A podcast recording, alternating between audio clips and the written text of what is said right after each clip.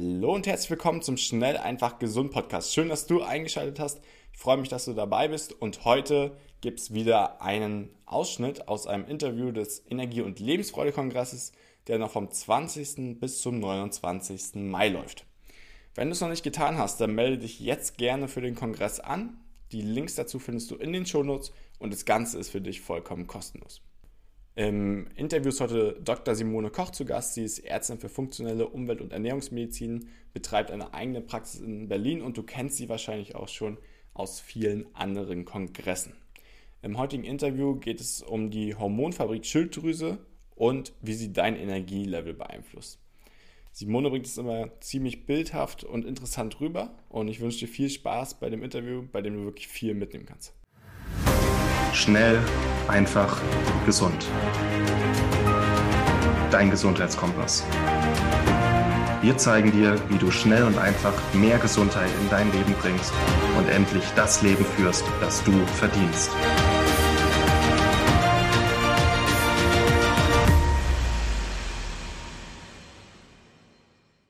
Wenn wir jetzt mal direkt in die Schilddrüse reingehen, wie, inwieweit hängt dann die Schilddrüse mit unserer Energie und Lebensfreude zusammen? Kannst du das schon mal so einleiten? Ähm, also im Prinzip ist Schilddrüse, also das Schilddrüsenhormon T3 ist im Prinzip die Basis dafür, dass überhaupt Energie in unserem Körper produziert werden kann. Ich denke, das wird ja im Kongress sehr viel halt einfach kommen. Also der, ähm, wenn wir jetzt biochemisch gehen, man kann natürlich auch ähm, spirituell über Energien sprechen und so weiter, was ich finde durchaus auch ein sehr, sehr wichtiges Thema ist. Ne? Und was auch ein, ähm, was viele nicht wissen, ist, dass ich auch ähm, eine Ausbildung im philippinischen Schamanismus habe und ähm, ja. inklusive Einweihungsritus und mit und so weiter. Ähm, also durchaus halt auch, und mich dann eben später für die Schulmedizin entschieden habe, aber durchaus halt auch ein Herz für diese Dinge habe, auch wenn ich mich selber als Wissenschaftlerin sehe und inzwischen halt sehr wissenschaftlich arbeite.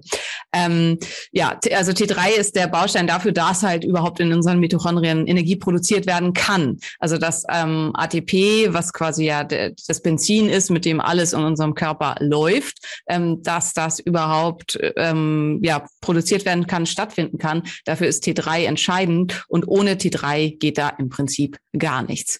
Und das heißt, ohne Schilddrüse ja, äh, keine Energie. Also so kann man das schon relativ äh, gut zusammenfassen, beziehungsweise ohne Schilddrüsenhormone, ne? weil es gibt ja. ja auch Menschen, die haben halt nun mal keine Schilddrüse mehr.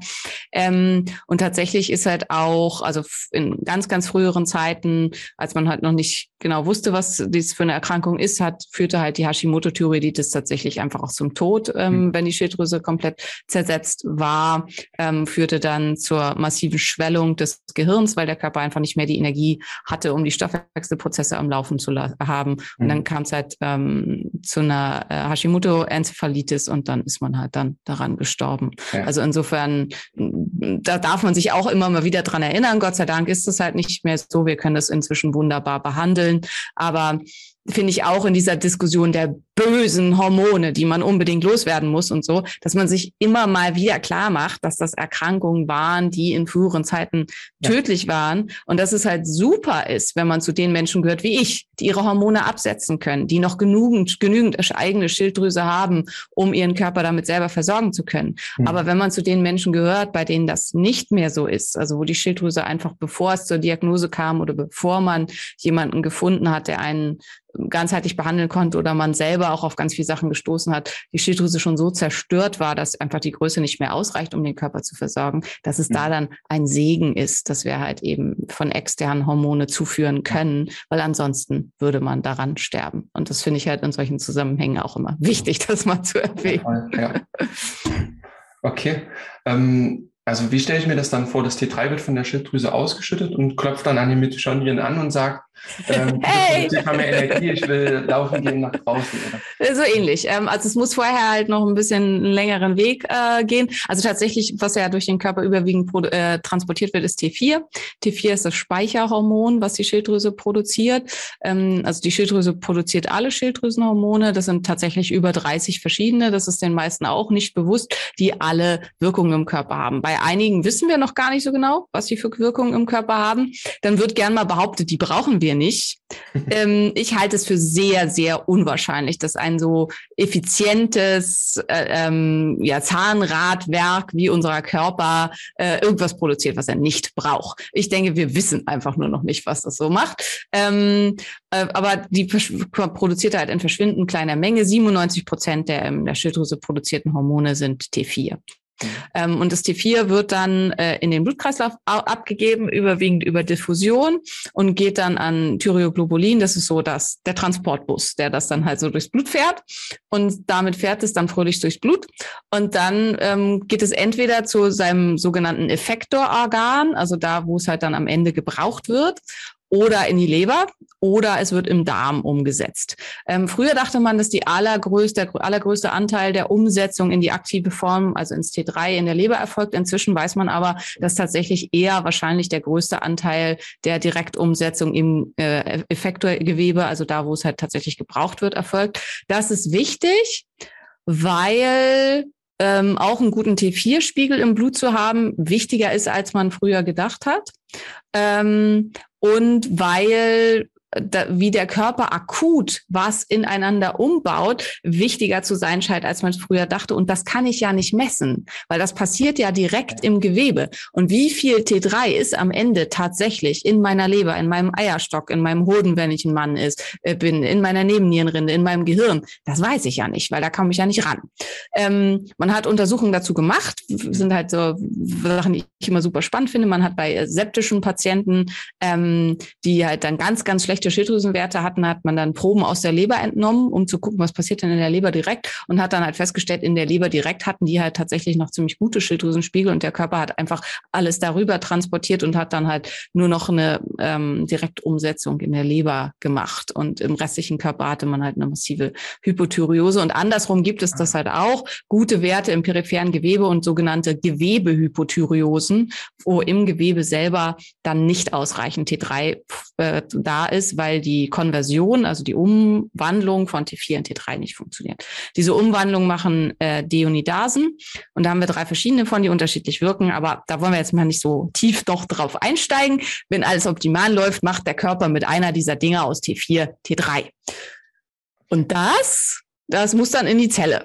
Und da haben wir dann zwei verschiedene Transporter. Da haben wir einmal so einen ganz langsamen, lahmen Transporter, der kann das äh, ohne irgendwelche weiteren Energie über die Zellwand in die Zelle bringen.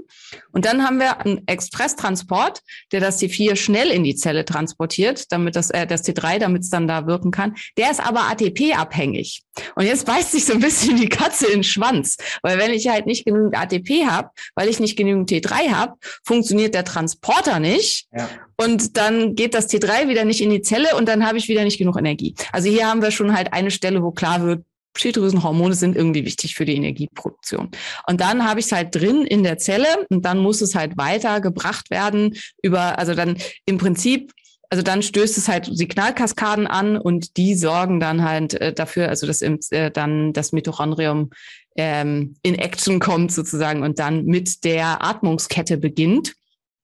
Und ähm, die Atmungskette besteht vier, aus vier Komplexen. Und ich habe das halt in einem meiner Bücher, also im Anti-Entzündungsprogramm, beschreibe ich das so wie so eine Schleuder, die gespannt wird. Und so ähnlich ist es auch. Also das, ja. ich, weil ich habe mich halt immer gefragt, was bedeutet denn das? Also was, wo ist denn eigentlich die Energie? Und ja. die Energie sind halt im Prinzip so, also Protonen, die da so rumgewickelt werden. Und ich finde dieses Bild einer gespannten Feder ziemlich gut, um sich das vorzustellen, weil dieses Adenosintriphosphat ist halt im Prinzip eine gespannte Feder und in dem Moment, in dem ich die Feder loslasse, verlässt es ja. halt ein Phosphat und Energie wird frei und kann für was auch immer benutzt werden. Also so wie ich weiß nicht, früher gab es so eine vor, äh, keine Ahnung, Computern und so weiter, als wir jung waren, gab es so, also gab's so Sachen, wo man, also so Dominosteinsysteme und so, und da gab es dann manchmal halt, dass dann die Energie weitergegeben wurde an was, wo ein Gummiband war und das wurde dann halt wieder weitergegeben an ein Trampolin und so. Und so ähnlich kann man das halt sich ja vorstellen, weil an, am Ende ist Energie halt einfach nur eine Einheit, die auf ganz viele unterschiedliche Systeme weitergehen kann.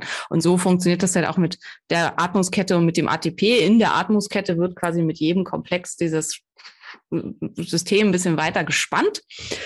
Und da finde ich, kann man sich insgesamt halt auch vorstellen, wenn was gespannt wird, dann entsteht ja auch Reibung und so weiter. Ja. Und dabei entsteht dann auch wieder überschüssig Wärme. Also das ist das, was dann gegebenenfalls halt verloren geht ähm, über die Atmungskette. Und am Ende habe ich eben Energieeinheit X, also so oder so viel Energie, die da dann am Ende bei rausgekommen ist. Und damit kann ich dann was auch immer ich brauche, machen. Und das braucht unser Körper dann halt für alles andere.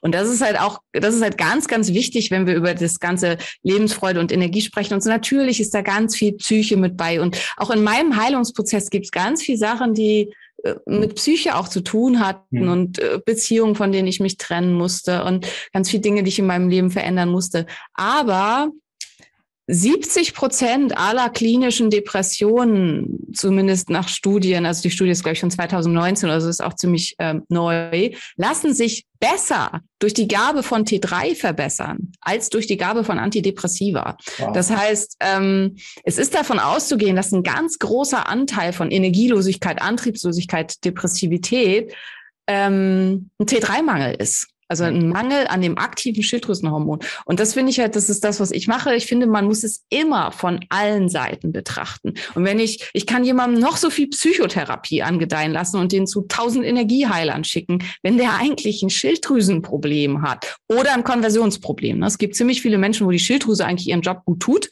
aber im peripheren Gewebe stimmt halt irgendwas nicht. Also durch chronisch stille Entzündung, durch chronische Entzündung. Ähm, dann wird das nichts nützen weil mhm. es fehlt die Basis. Es ist einfach keine Energie da. Und andersrum führt alle Art von Stress. Also wenn ich jetzt, was weiß ich, ähm, äh, ein geliebter Mensch in deinem Leben stirbt oder ähm, irgendwas anderes Schlimmes passiert, das führt wiederum auch dazu, dass eben Entzündung entsteht, hm. die wiederum dazu führt, dass diese Deonidasen, die ich am Anfang gesagt habe, dass in diesen Deonidasen nicht die aktive Form von T3 produziert wird, sondern die nicht aktive Form und dass man dadurch komplett energielos wird. Und das ist halt auch das, was viele erleben, wenn zum Beispiel, also ähm, ein ganz häufiger Fall ist ist eben Tod von jemandem Geliebten, aber es kann halt auch sein, wenn, was weiß ich, Job verloren, Frau ist weg und also äh, so, wenn so, so viele Sachen zusammenkommen, dass man wirklich dann halt eben jeden Antrieb und jede Energie verliert und dass es sich dann wirklich so anfühlt, als ob da nichts mehr möglich ist.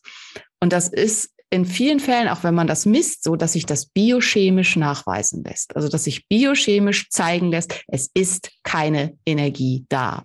Und das ist was, was mir ganz doll am Herzen liegt, dass wir verstehen, dass man das nicht trennen kann. Dass es halt in beide Richtungen zusammengehört. Und ähm, ja, also und deswegen auch man von beiden Richtungen rangehen kann, um das Ganze zu behandeln und auch sollte. Vielen Dank, dass du dabei warst hole dir unter www.schnelleinfachgesund.de slash newsletter noch mehr Gesundheitstipps zu dir nach Hause. Dir hat die Folge gefallen? Dann lass uns gerne eine 5-Sterne-Bewertung da, damit mehr Hörer auf uns aufmerksam werden und von dem Wissen profitieren.